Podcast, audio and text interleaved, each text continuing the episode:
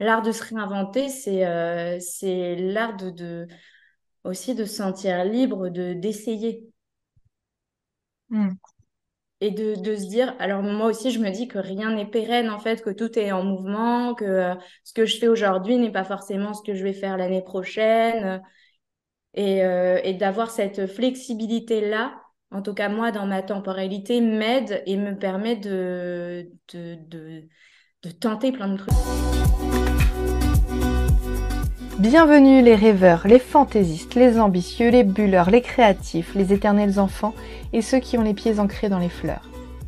Je suis Mel Pencalette, rêveuse professionnelle et créatrice de ce podcast Le parcours du rêveur. J'aime connaître l'envers du décor de toutes les histoires. J'aime m'inspirer de projets sublimes et tarés. J'aime savoir comment une idée s'est concrétisée. Je souhaite créer une immense constellation de rêveurs qui passent à l'action. Je vous invite à nous concentrer sur l'essentiel en rêvant. Voici un épisode dont j'aurais eu grandement besoin lorsque j'étais adolescente. Alex nous partage sa sensibilité et son expérience sur l'art de se réinventer. Si vous sentez que vous souhaitez créer plusieurs projets dans votre vie, ou d'avoir une carrière que vous inventez, cette conversation est faite pour vous.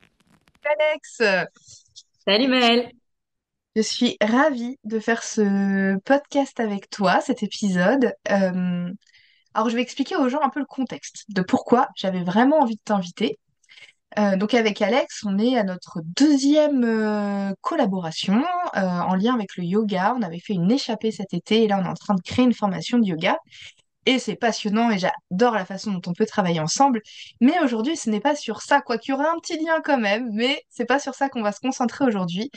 Alex, toi, tu, tu me fascines car j'ai l'impression que ta vie, ça pourrait être plein de séries Netflix. Ok.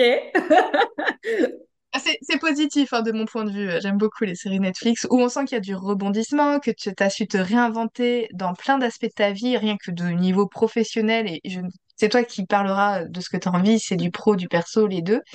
Mais euh, ça, ça j'ai trouvé ça très intéressant.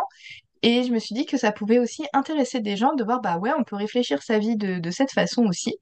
Euh, c'est tout à fait euh, acceptable et stimulant, motivant et enthousiasmant.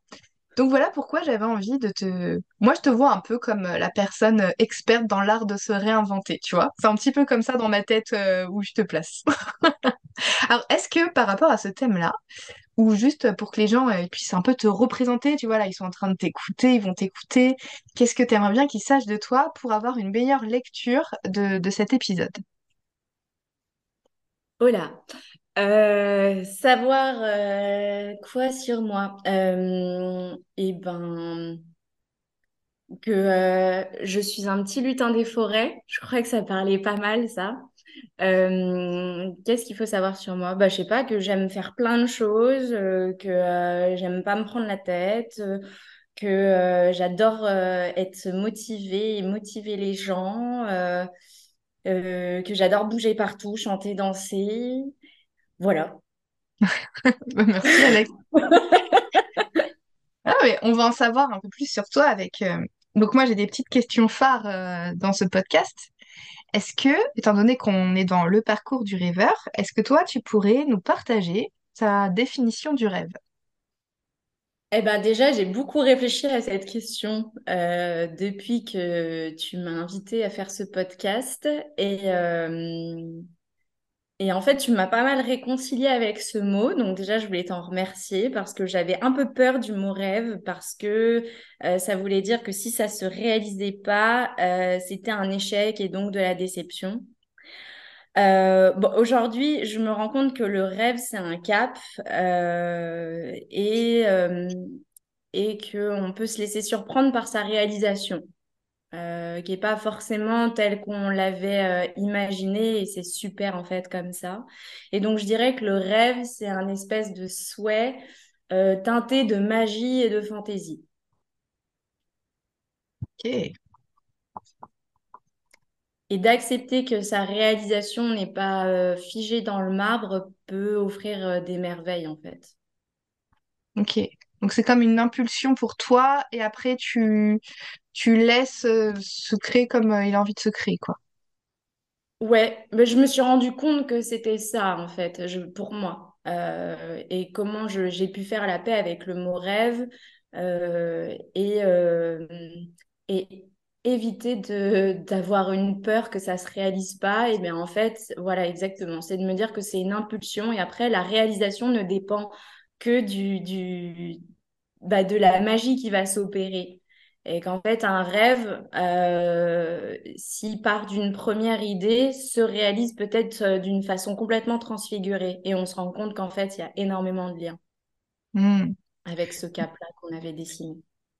Eh bien, ta définition du rêve me fait beaucoup penser au jardin. J'ai l'impression que c'est un peu comme si pour toi les rêves c'était des graines qu'on allait semer un peu partout, qu'elles allaient pas forcément toutes prendre et qu'il y en a qui allaient faire des trucs de dingue, d'autres qui allaient être des arbres, d'autres qui allaient être juste des petites marguerites à un moment. Et enfin voilà, c'est c'est l'image que j'ai eue en t'entendant là en tout cas.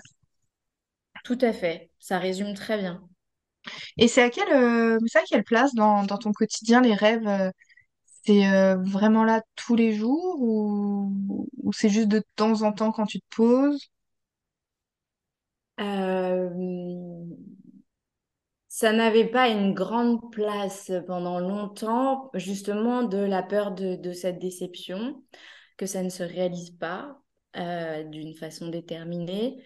Depuis euh, quelques temps, je, pense que ça fait partie de mon quotidien, en fait, euh, et c'est davantage l'espèce de magie et de fantaisie euh, de, qui, du rêve qui est, euh, qui est vraiment là tous les jours.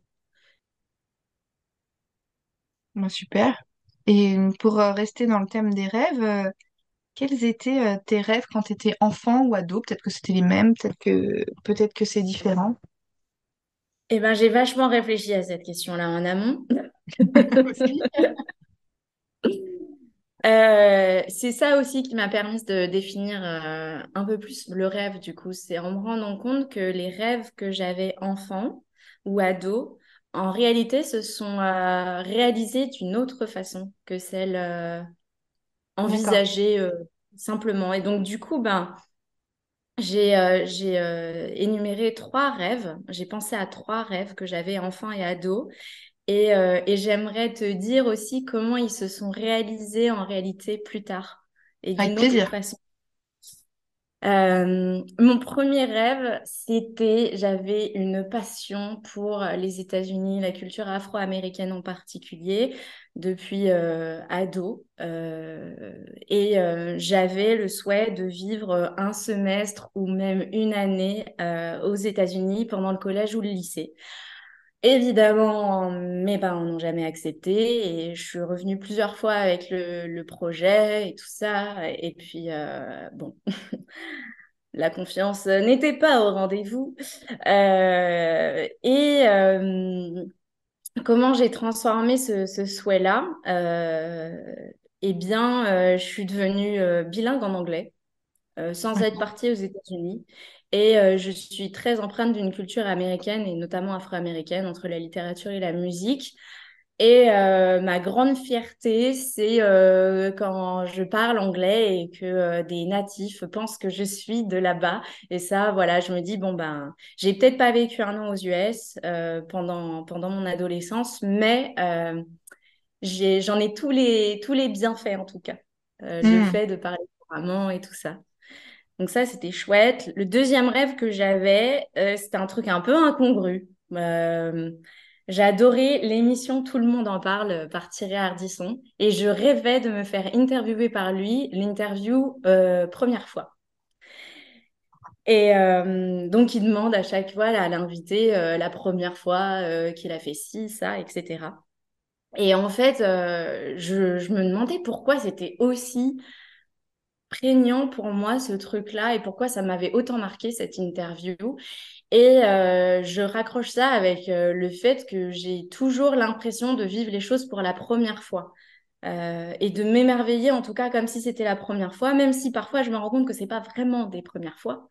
Mais il y a un peu un côté, ben, je garde cet émerveillement-là et de tous les cas, c'est forcément une première fois puisque la, première fois d'avant n'a jamais les mêmes conditions que celle de maintenant.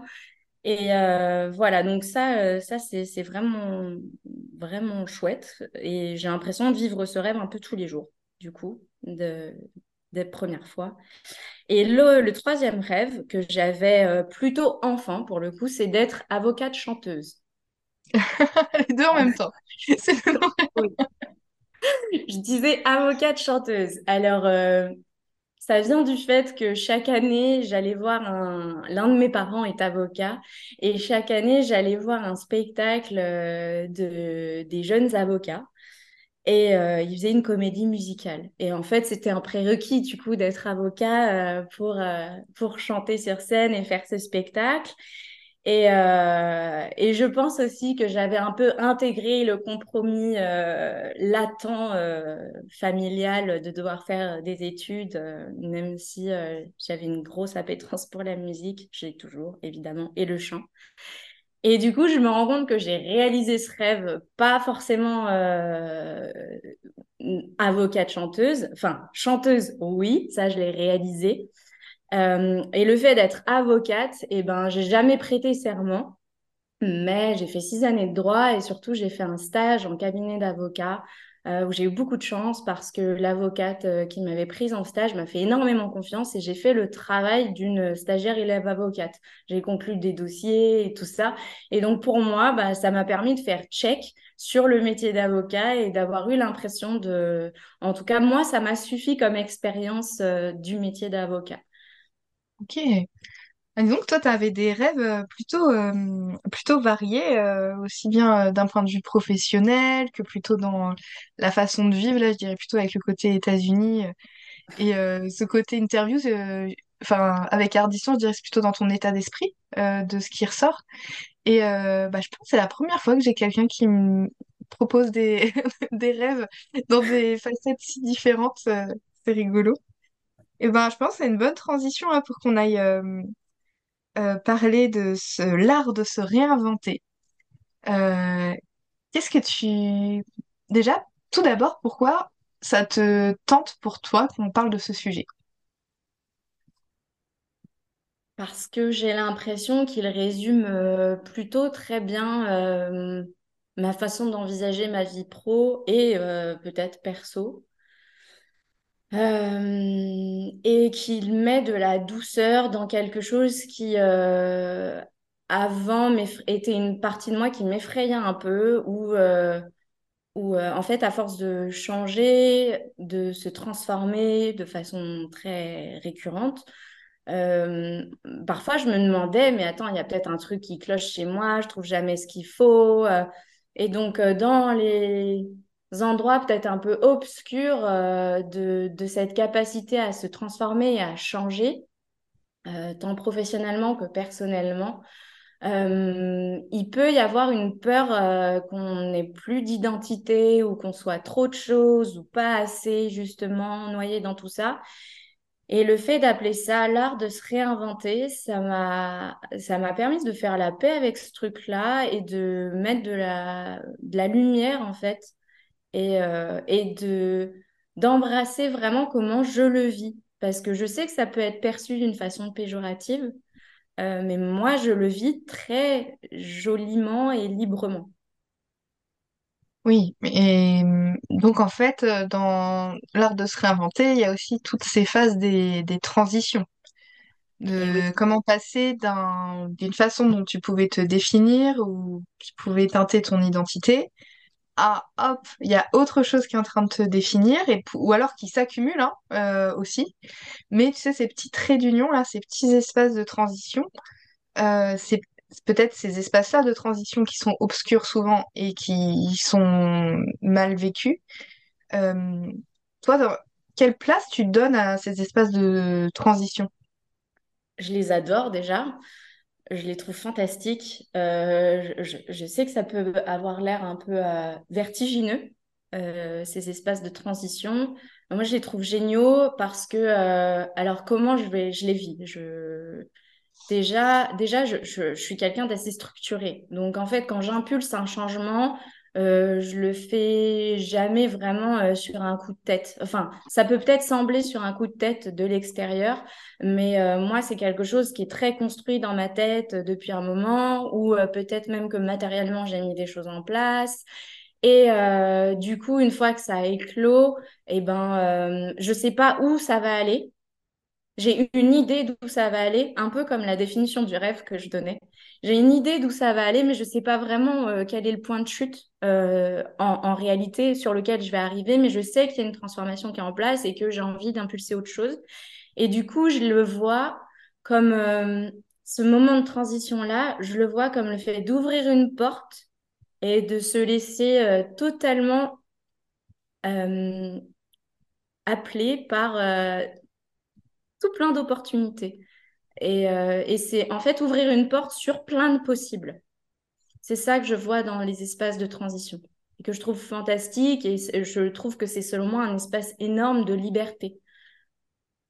Et, euh, et le plus difficile, j'ai l'impression que c'est d'impulser ce truc-là et d'aller ouvrir la porte. Parce qu'une fois que la porte est ouverte, en fait, euh, bah, c'est se laisser porter, quoi, et aller tester des choses et s'autoriser à tester des choses aussi. L'art de se réinventer, c'est euh, c'est l'art de, de, aussi de se sentir libre de d'essayer. Hmm. Et de, de, se dire, alors moi aussi je me dis que rien n'est pérenne en fait, que tout est en mouvement, que euh, ce que je fais aujourd'hui n'est pas forcément ce que je vais faire l'année prochaine. Et, euh, et d'avoir cette flexibilité-là en tout cas moi dans ma temporalité, m'aide et me permet de, de, de, tenter plein de trucs. Alors je me dis que peut-être que tu vois, quand on entend ça, peut-être qu'il y a des gens qui vont se dire bah du coup on s'éparpille, on part dans tous les sens. Est-ce que toi tu as une sensation d'éparpillement ou c'est quoi que tu, que tu ressens à vivre de cette façon? Euh, À certains moments, j'ai pu croire que j'étais éparpillée, euh, mais dans ma tête c'était quand même très clair. Donc, euh, donc je, je savais l'effet que ça pouvait faire et en même temps, euh, ben, pour moi, c'est pas un éparpillement, c'est juste que ben, je vais reprendre ton idée des boules à facettes. Je sais que tu adores les boules à facettes.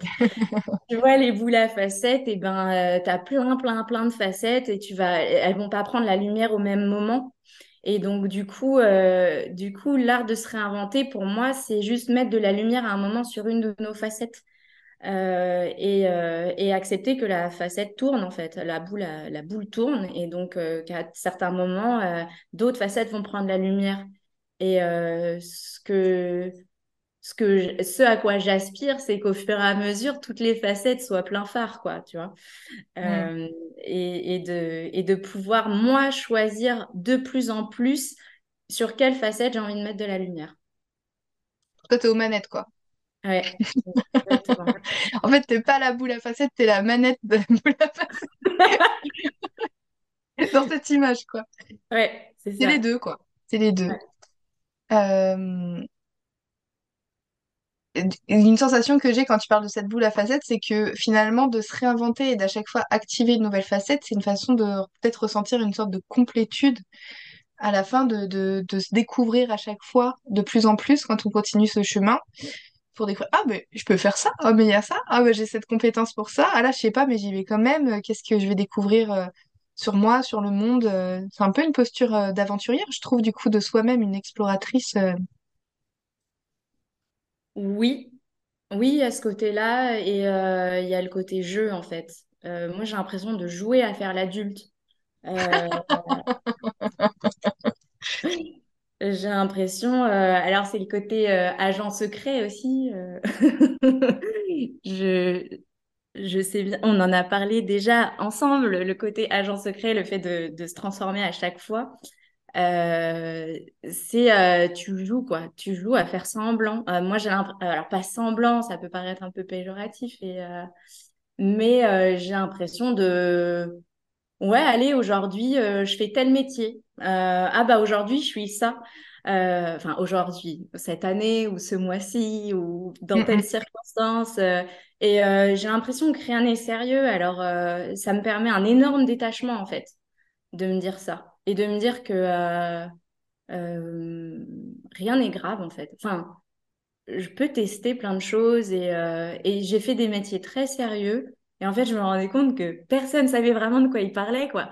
Et donc, du coup, notamment dans les assurances où j'ai bossé, Il y a un côté tellement impalpable de ce métier-là euh, qui résonne avec de l'aléa. Donc déjà de base, euh, euh, l'aléa, bah, par définition, c'est aléatoire et on va essayer de le quantifier. Et donc, et donc je voyais tous ces gens un peu sérieux et tout ça. Et puis au bout d'un moment, je me disais, mais en fait, personne ne sait vraiment ce qui va se passer. Donc du coup, bah, ça mettait plein de fun et moi, ça me permettait de mettre beaucoup de légèreté aussi dans dans, dans des métiers qui d'aspect pouvait paraître sérieux et rigide. Et, hmm. et donc voilà un peu comment je le vis, quoi. Est-ce que moi j'ai l'impression que du coup c'est du fun et c'est s'il y a le mot sérieux c'est pour jouer sérieusement quoi un petit peu ça. Ouais. Est-ce que euh, pour euh, qu'on ait un peu euh, une image de, de, ton parcours, tu pourrais nous citer quelques métiers différents que tu as pu faire? Enfin, tu nous as déjà un peu parlé du côté avocat, tu nous as dit un peu chanteuse, mais ça reste flou juste à entendre comme ça. Tu sais, si, allez, depuis le début où tu as commencé à travailler, quel type de métier tu as expérimenté jusqu'à aujourd'hui? Ok. Eh bien, donc j'ai été, j'ai fait un master 2 en droit des assurances. Ça, c'est pour la partie ronflante. Tu savais pas euh, que tu allais avoir un CV à faire là ah Non, mais j'ai l'habitude, j'ai l'habitude, t'inquiète pas. Ça va, ça va. Euh, j'adore, en fait, bah, tu vois, j'adore faire des CV, j'adore faire des lettres de motivation, j'adore le faire pour les gens aussi. Euh, je trouve que c'est une opportunité de se réinventer à chaque fois. juste la façon dont tu vas présenter les choses sur ton CV, ta lettre de motive. Donc, j'adore cet exercice, ça me va très bien de le faire là. Amuse-toi Du coup, voilà, Master 2 en droit des assurances. J'ai donc euh, fait plusieurs euh, euh, stages payés dans ce domaine-là. et ensuite, j'ai décidé d'être chanteuse parce que je suis autrice-compositrice depuis que je suis ado. Euh, et donc, j'ai commencé à créer un groupe et, euh, tu vois, ça sur mon CV, je mets manageuse de projet musical parce que euh, je trouve que ça regroupe toutes ces compétences-là. voilà. Ensuite, pendant que je faisais ce projet-là de musique, j'ai fait des petits boulots style hôtesse d'accueil, euh, j'ai été prof d'anglais en maternelle jusqu'à coacher en anglais une chef d'entreprise. Euh, j'ai fait du babysitting. Euh, ensuite, j'ai voulu raccrocher le micro. j'ai fait le tour de, de, ce que je voulais en tant que chanteuse, autrice, compositrice. Et euh, là, c'est offert une opportunité dans les assurances. Euh, et j'ai été risk manager pendant un an et demi dans une entreprise de réassurance. Je faisais concrètement, j'auditais en interne euh, les services opérationnels de la boîte. Donc, je voyageais partout dans le monde. Ça, c'était trop cool. Pareil, le côté agent secret, là, il brillait au, au max du max. Et, et à, cet endroit-là, en fait, ça a été le, peut-être le métier le plus sérieux que j'ai eu. Euh, à cet endroit-là, je me suis beaucoup, beaucoup amusée et, euh, et, euh, et à un moment, j'en ai eu, j'ai voulu avoir retrouvé une autre vie que celle aussi sérieuse que celle-là. et retrouver un peu de sens dans ce que, dans ce que, dans le métier que je faisais concrètement. Et j'ai démissionné, euh, j'ai tout plaqué pour aller vivre dans les Cévennes. J'ai acheté une voiture et je suis partie. Et euh, là-bas, j'ai été prof de chant, prof d'anglais et j'ai commencé à donner des cours de yoga euh, à domicile. C'était une expérience assez incroyable personnellement et où là, j'ai expérimenté vraiment une liberté de créer mon métier. Là, là ça a été très fort pour moi je commençais à avoir euh, des projets euh, dans ce sens-là. Euh, et de commencer à inventer vraiment ma vie sur mesure, ça a été à ce moment-là, je pense. en dehors des cadres, en tout cas. Ensuite, je suis revenue à Paris sur une opportunité d'être responsable de deux centres de yoga à Paris, donc. Et je donnais aussi des cours de yoga, en même temps d'avoir ce poste managérial. Ensuite, j'ai été, j'ai aussi démissionné. Ensuite, j'ai été manager, directrice d'une salle d'escalade, qui était aussi un bar-restaurant. Et là, j'avais une équipe de 15 personnes à gérer. Et ça a été une expérience formidable pour euh, expérimenter le management autrement euh, et de me dire que c'était possible euh, d'être bienveillante, d'être horizontale, d'être honnête, de ne pas avoir une posture verticale, bien qu'en ayant ce poste-là, qui est un poste à responsabilité et qui est un poste avec beaucoup de pouvoir. Et, et c'était, c'était très chouette d'inventer ça aussi et de faire en sorte que même en licenciant des gens, on s'entende toujours bien avec eux. Ça, ça a été une grande fierté pour moi d'inventer ça, en fait, de créer cet espace-là, euh, de, douceur euh, dans quelque chose qui pourrait être euh, dur dans le fait de hmm. licencier quelqu'un, par exemple. Et en fait, ça s'est fait, ça s'est fait très simplement et ça, c'était cool. Ensuite, je suis devenue parent.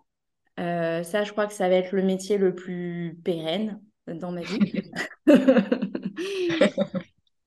Euh, et euh, j'ai recommencé à donner des cours de yoga. Et je suis aussi coach maintenant, de plus en plus. Et voilà, j'oublie peut-être des trucs, mais dans les grandes lignes, c'est ça. Et veux-tu partager ton âge? J'ai 32 ans. non, mais c'est plutôt intéressant. Moi, par exemple, un, témoignage comme ça, quand j'étais ado, ça, aurait pu énormément m'enlever euh, de l'anxiété. Parce que je me sentais vraiment euh, multiple et à vouloir faire plein de choses et à pas vouloir faire un métier toute ma vie. Et si vraiment je t'avais entendu, entendu là tout ce que tu viens de dire, ado, mais ça m'aurait tout changé, quoi. Vraiment, vraiment. Donc, euh, ça convient pas à tout le monde, mais euh, ça convient à beaucoup aussi, je crois. Donc, c'est intéressant. Et juste, une petite question. Euh, tu disais que c'est quand tu es partie dans les Cévennes autour du prof de yoga, je crois, ou peut-être prof de chant et d'anglais, je sais pas trop si c'était que yoga, que tu commençais à inventer ta, ta, vie sur mesure, la liberté dans ton métier. moi, dans les dans ma vision du monde, je me dis que chanteuse, c'était possible d'avoir ça aussi. Oui, mais c'était trop réducteur pour moi d'être que chanteuse. Ça me convenait pas d'être euh, que chanteuse. D'ailleurs, ça a été euh, une énorme déconstruction de rêves, euh, de rêves induits. ça, c'est aussi, ça, ça aussi été un gros cheminement. C'est-à-dire que quand on est multifacette et quand on est aussi capable de faire plein de choses différentes. Euh, on se laisse aussi beaucoup porter par euh, comment les autres nous perçoivent et ce qu'ils envisagent pour nous. Et donc, euh, bah, quand on est un peu doué à chanter et à écrire des chansons, ça paraît normal de devenir chanteuse et peut-être d'être même que ça. Euh, et pendant un temps, euh, je pensais que c'était mon objectif. Et puis, forcé de constater qu'en fait, j'étais très inconfortable dans la réalisation de cet objectif-là, que j'y prenais pas forcément beaucoup de plaisir, sauf quand j'étais sur scène, bien sûr, mais tout le reste me pétait les voilà. Euh, et, et voilà, et tout, tout ce qui était annexe m'embêtait très, très fort. Du coup, j'ai conservé, euh, j'ai conservé la chanson euh, pour un espace uniquement de plaisir. Et j'ai dû réapprendre à retrouver du plaisir. Et donc, euh, un espace de plaisir pour moi en chanson, c'est l'improvisation et j'adore les concerts improvisés, sans préparation. Et ça, ça a été mes meilleurs derniers concerts en tes Covid, en tes parentalités. Euh, c'était euh, un peu ambiance jam. Euh, on part avec une idée, on a et quelques idées de chansons, on est quelques musiciens, et là, boum, magie. Et aussi communion avec les gens et faire participer les gens. Moi, c'est ça qui me faisait plaisir en concert, c'était d'engager le public. Donc, donc voilà, je, pour répondre un peu à ta question. En fait, tu sais te réinventer partout, mais il y a toujours des choses qui restent dans tout ce que tu racontes. C'est toujours euh, cette improvisation, de se laisser porter par ce qui vient, même si tu as impulsé quelque chose de façon structurée au départ.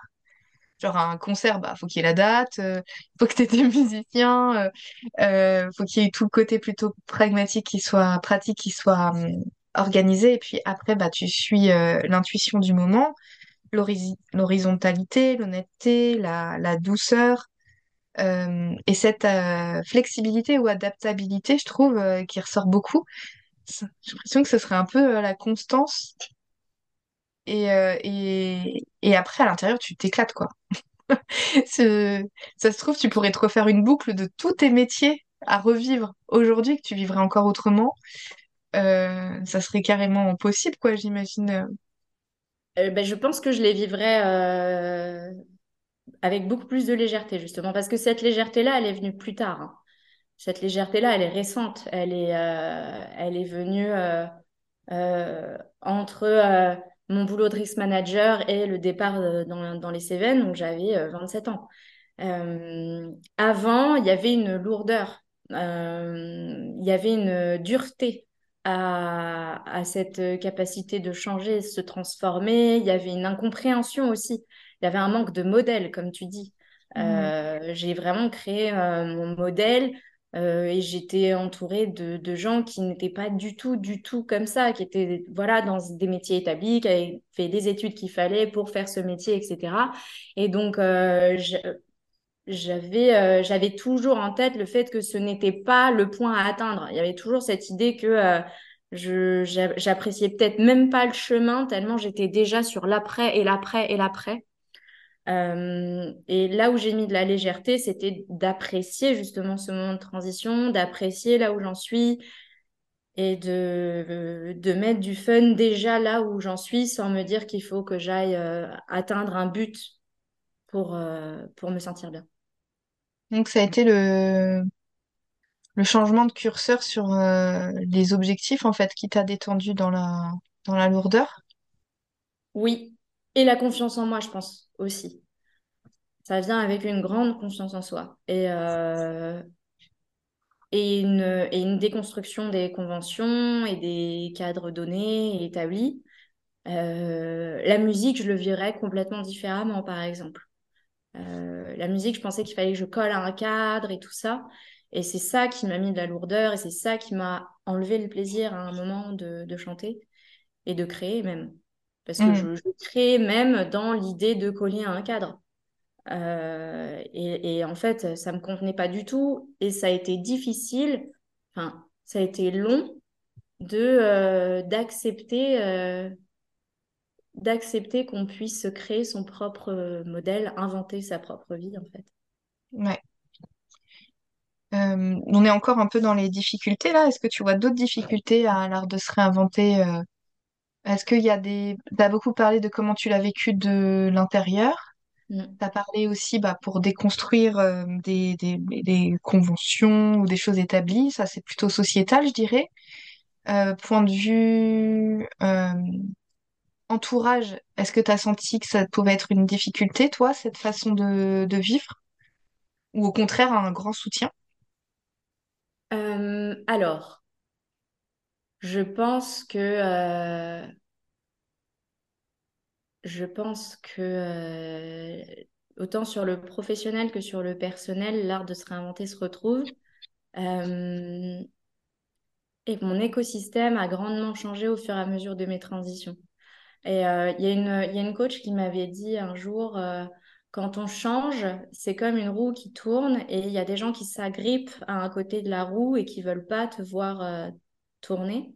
Et du coup, bah, ceux-là, ils, ils se perdent en route, quoi. Donc, euh, ouais, ça, ça a été aussi très, très difficile, tant amicalement que familialement, d'accepter que certaines personnes n'allaient pas suivre, en fait, euh, ma transformation. Ça fait très perché quand on dit ça. Euh, mon, changement de vie, une nouvelle impulsion. Euh, et c'est aussi là où on se rend compte qu'on était peut-être avec des personnes qui avaient besoin de telles facettes de soi à ce moment-là Et quand on change de facette, et eh ben, peut-être que ça leur correspond plus. Et ça, ça a été une vraie douleur. Franchement, ça a été une vraie souffrance à un moment, jusqu'à ce que je l'accepte. Mm. Jusqu'à ce que je me dise que c'était pas grave et que on ne peut pas plaire à tout le monde et qu'on ne peut pas plaire tout le temps, toujours à tout le monde. Et euh, voilà, mais ça a été un, ça a été vraiment douloureux, ça, pour le coup. Vraiment douloureux. Après, il y a des personnes qui m'ont, qui m'ont soutenu. Euh, euh, alors, l'autre frein que je vois, il est financier. Pour beaucoup de personnes, le frein principal à changer de vie, il est matériel. Mmh.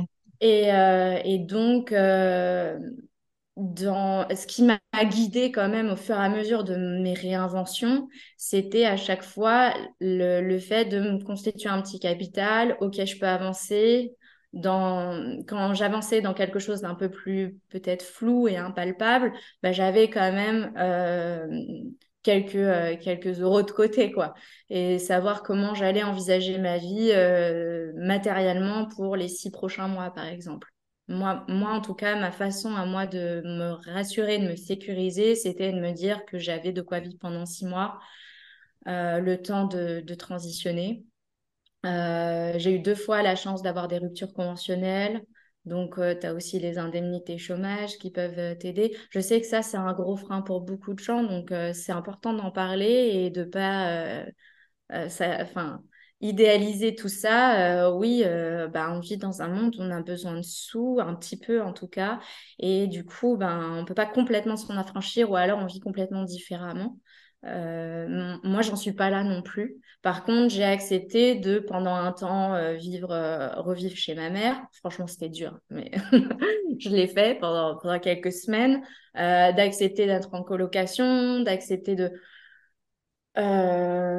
être OK de vivre dans un salon. Enfin, voilà, c'est à, quel moment, en fait, euh, ton, ton, tu prends sur ton confort pour vivre autre chose? Euh, ça, c'est aussi des... Ça, c'est aussi une balance et un équilibre que je me fais souvent euh, par rapport à, l'argent. C'est, bah, moi, mon équilibre, ça va être plaisir et argent. je suis OK pour avoir moins d'argent si je prends du plaisir. Et par contre, si je fais un métier qui me palpite un peu moins, eh ben, il faut que ce soit quand même très bien payé. Voilà, mm. un petit peu moi, moi comment j'ai avancé là-dedans et, et, les freins éventuels qui, a pu, qui ont pu se présenter et comment les transformer aussi.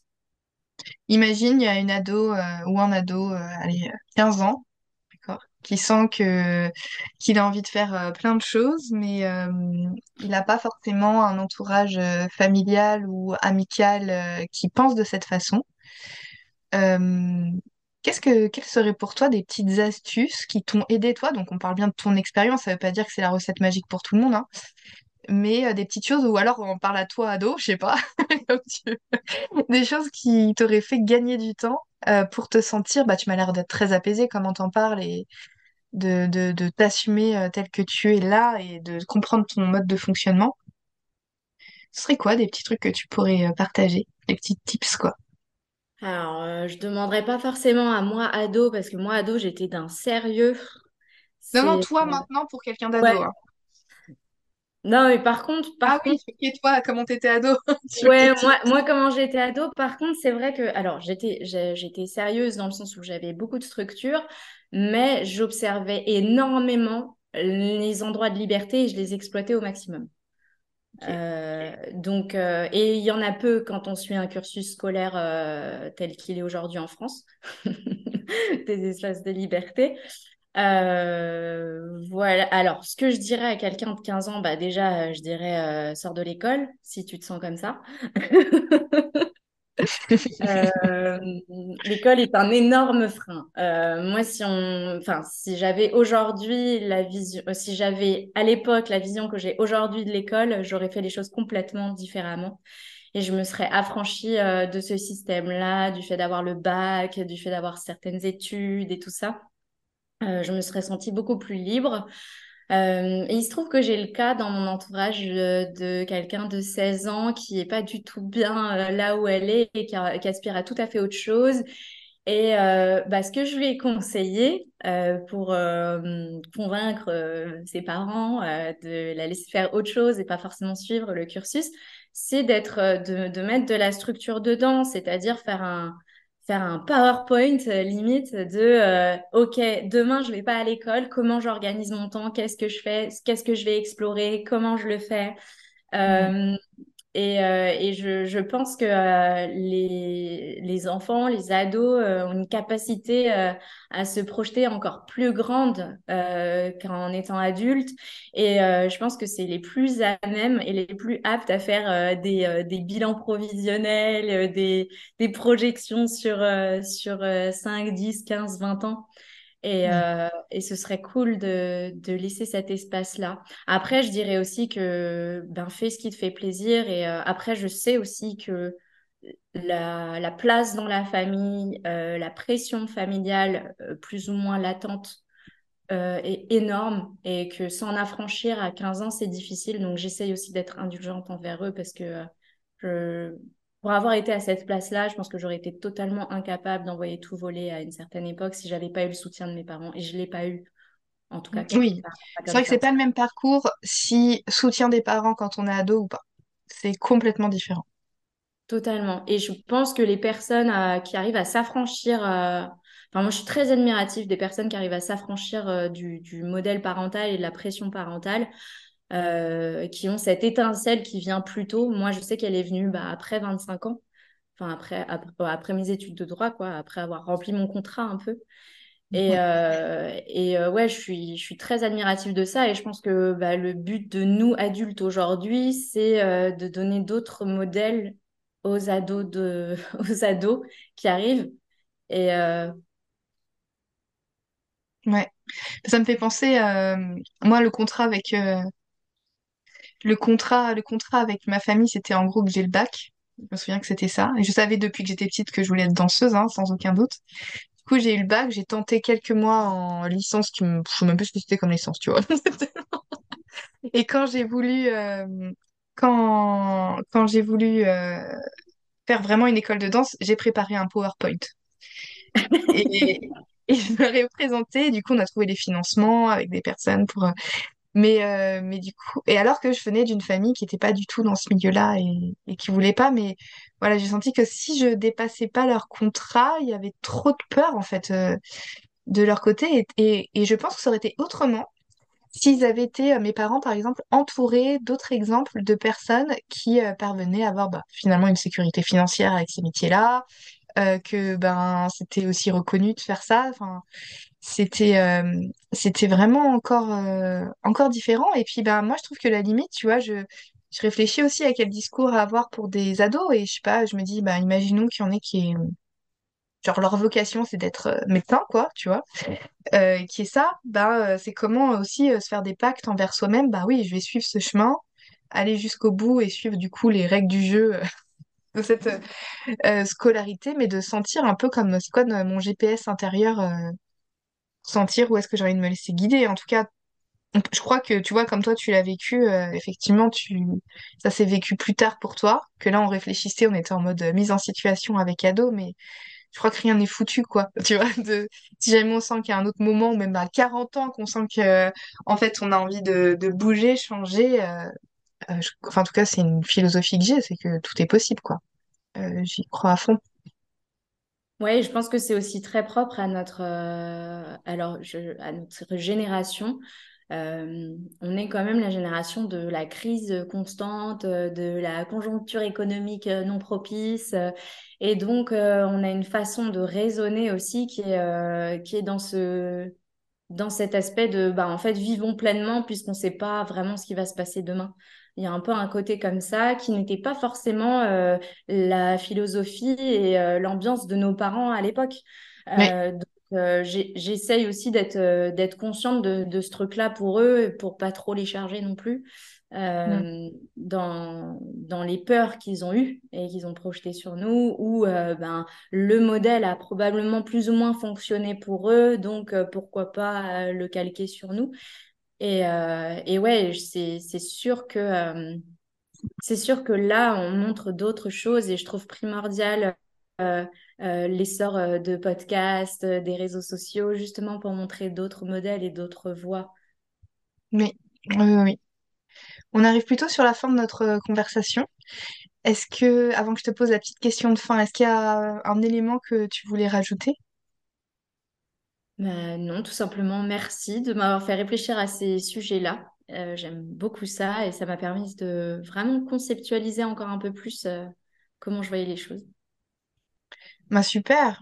C'est forcément, vu euh, la fin de notre conversation, là, j'ai quand même envie de vous proposer aux auditeurs, si ça n'a pas déjà été fait, je pense à l'épisode avec Megan, ça devait être le deuxième. Elle, comment à 15 ans, sa mère l'a soutenue et comment elle a réussi à suivre et aller dans une école de comédie musicale immédiatement.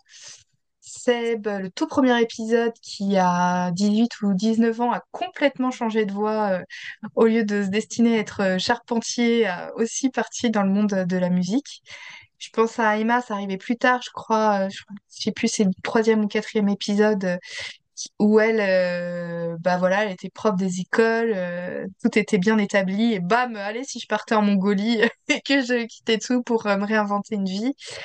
Les derniers épisodes, je pense à Denis, qui même si toute sa vie n'a pas changé, mais il a fait des trucs un peu foufou, quoi, de partir au Népal et de voyager, donc...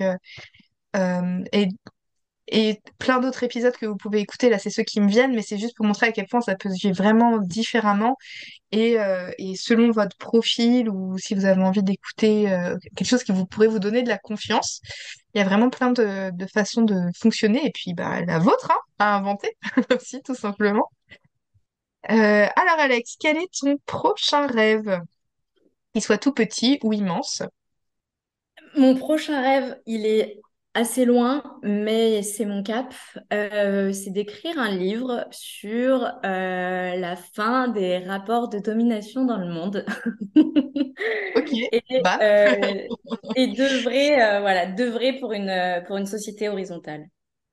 ok. Bah, gros programme, hein.